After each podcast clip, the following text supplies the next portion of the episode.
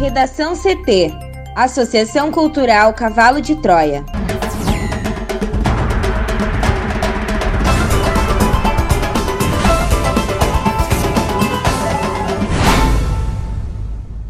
Agora, no Redação CT. Pacientes com síndrome respiratória ocupam mais da metade das UTIs de Porto Alegre. O Hospital Parque Belém diz que pode oferecer até 30 leitos de UTI se for reaberto. Toffoli dissolve a comissão que avalia impeachment de Witzel na Assembleia no Rio de Janeiro. URGS aprova ensino remoto emergencial e aulas do primeiro semestre terão reinício em 19 de agosto.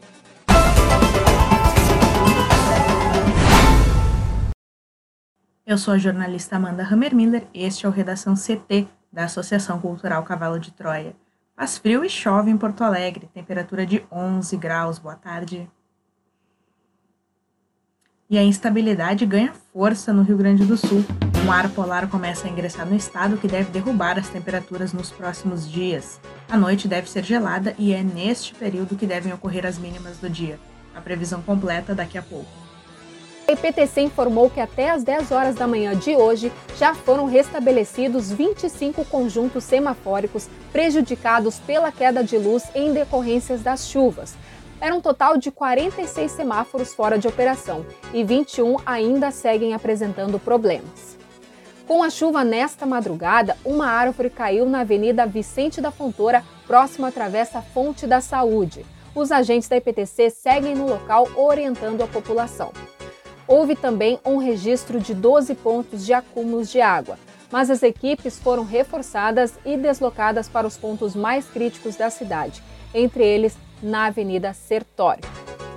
Hoje pela manhã também teve um atropelamento por ônibus na Avenida Praia de Belas com a Rua Peri Machado e também um acidente envolvendo três veículos na Rua Ramiro Barcelos. Já na região metropolitana, houve um acidente com duas mortes na BR-386 em Triunfo. Um veículo saveiro com placas de canoas aquaplanou, rodou na pista e bateu em um caminhão que vinha no sentido contrário. As vítimas estavam no carro e o caminhoneiro não se feriu. O trânsito ainda está parcialmente bloqueado no quilômetro 405. Bloqueio parcial também na BR-470 em Garibaldi uma carreta tombou no quilômetro 227 na intersecção com a ERS 453. A carga ainda está espalhada na via. O condutor, de 57 anos, saiu ileso do acidente e somente houve danos materiais. E na BR-116, um caminhão tombou no quilômetro 247 em São Leopoldo, próximo ao viaduto da Avenida João Correia. O trânsito ele ficou em meia pista no sentido interior capital. Também somente danos materiais. E relembrando que a Polícia Rodoviária Federal informou que não terá previsão de içamento do vão móvel nesta terça-feira. Com o trânsito, Juliana Preto. Pacientes com síndrome respiratória ocupam mais da metade das UTIs de Porto Alegre. A demanda por leitos de unidade de terapia intensiva segue em tendência de alta em Porto Alegre, de acordo com o coordenador do Complexo de Regulação da Secretaria Municipal da Saúde, Jorge Osório, na última semana a média móvel de solicitações de internação em leitos de UTI adulta foi 38, sendo que pelo menos metade delas estavam relacionadas com síndromes respiratórias, dentre as quais a Covid-19. Na tarde desta segunda-feira, pouco mais da metade das UTIs adulto da capital estava ocupada com pacientes confirmados ou suspeitos do novo coronavírus. Eram 354, sendo 306 confirmados e 48 suspeitos. Ao todo, são 788 leitos disponíveis, dos quais 683 estavam ocupados.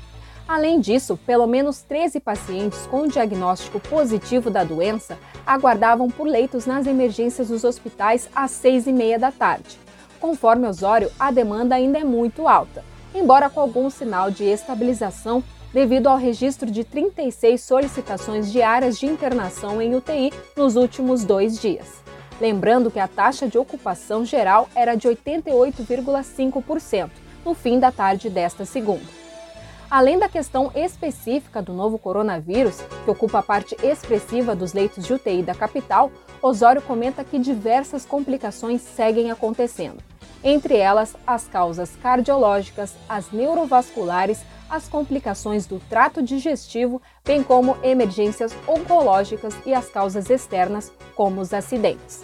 De acordo com ele, o contexto atual da demanda por leitos de UTI na capital ainda causa bastante preocupação, no sentido de um esgotamento da capacidade hospitalar.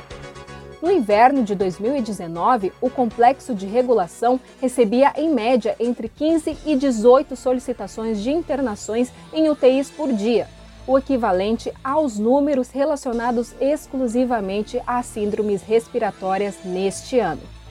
Para o Redação CT, Juliana Preto.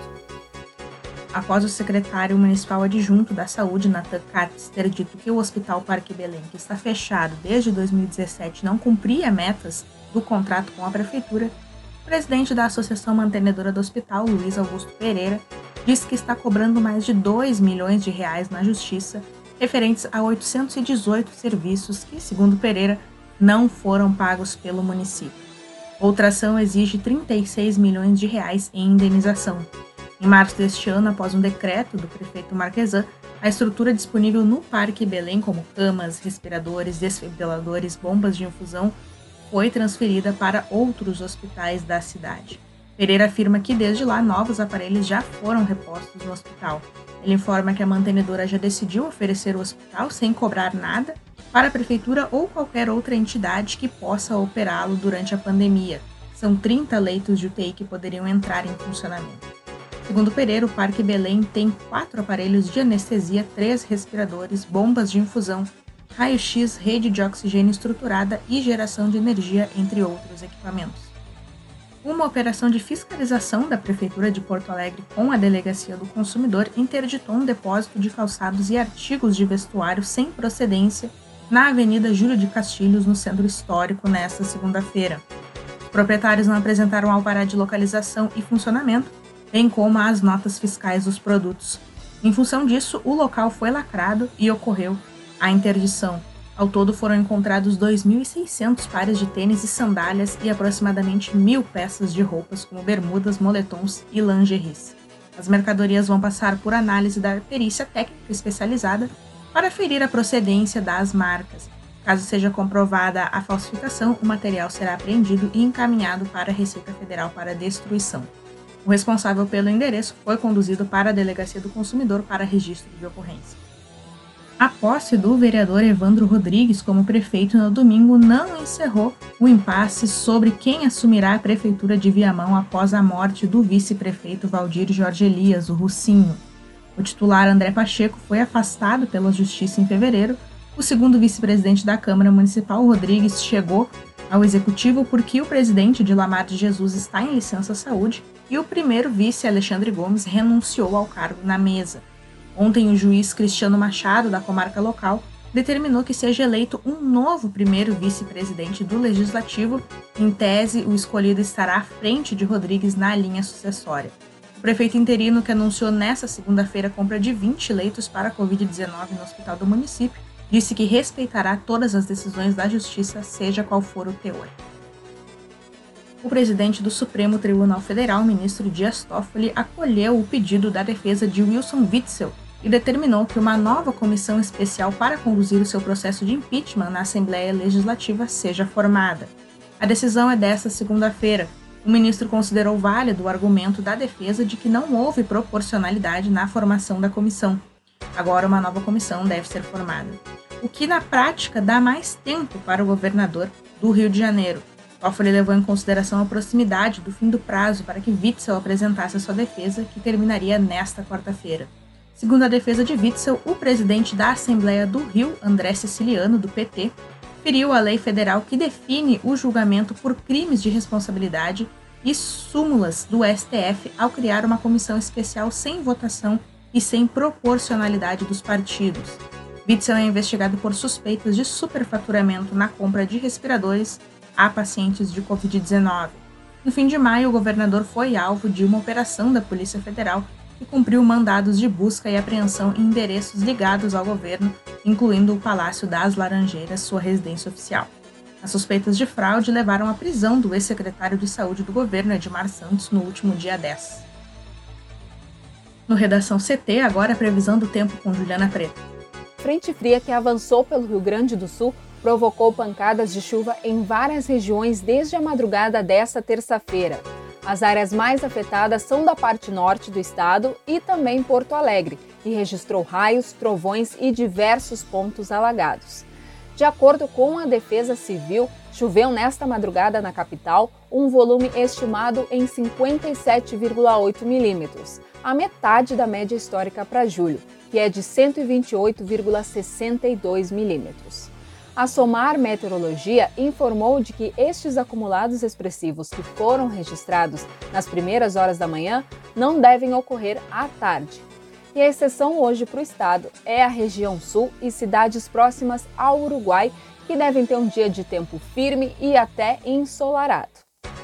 A manhã de terça-feira ela não foi tão fria, por volta das 5 horas da manhã, os termômetros marcavam 11 graus na capital e também em Bento Gonçalves, na Serra. A temperatura mais baixa ocorreu em Uruguaiana, na fronteira oeste, que marcou 8 graus.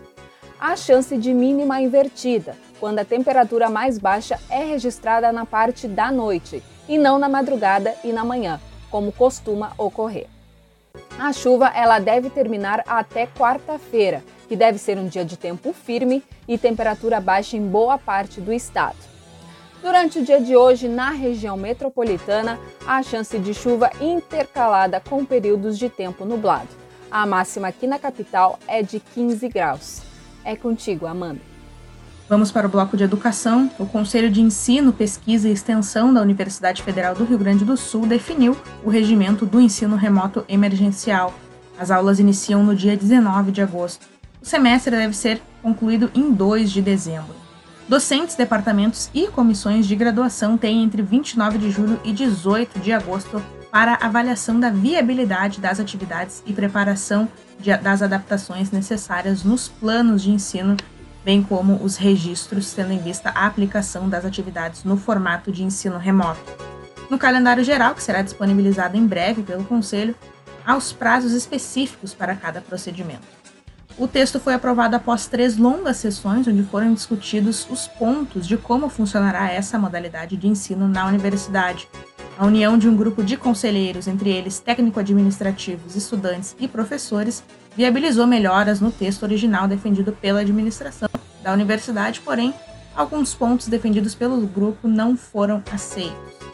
Entre alguns pontos aprovados e que favorecem a realidade dos estudantes estão a garantia de bolsas de monitoria após o início das atividades e as atividades sem créditos para manutenção do vínculo com a universidade. Ainda assim, entidades avaliam que o formato aprovado ainda é excludente e pode prejudicar estudantes que dependem de assistências estudantis da universidade, por exemplo. Um ponto que chama atenção é a comissão não paritária para o acompanhamento do ERE, um problema crônico dentro da universidade. A comissão será composta por 22 membros, sendo apenas dois estudantes. Redação CT, apresentação Amanda Hammermiller, colaboração Juliana Preto. Uma produção da Associação Cultural Cavalo de Troia com apoio da Fundação Lauro Campos e Marielle Franco. Próxima edição amanhã, ao meio-dia 45. Boa tarde.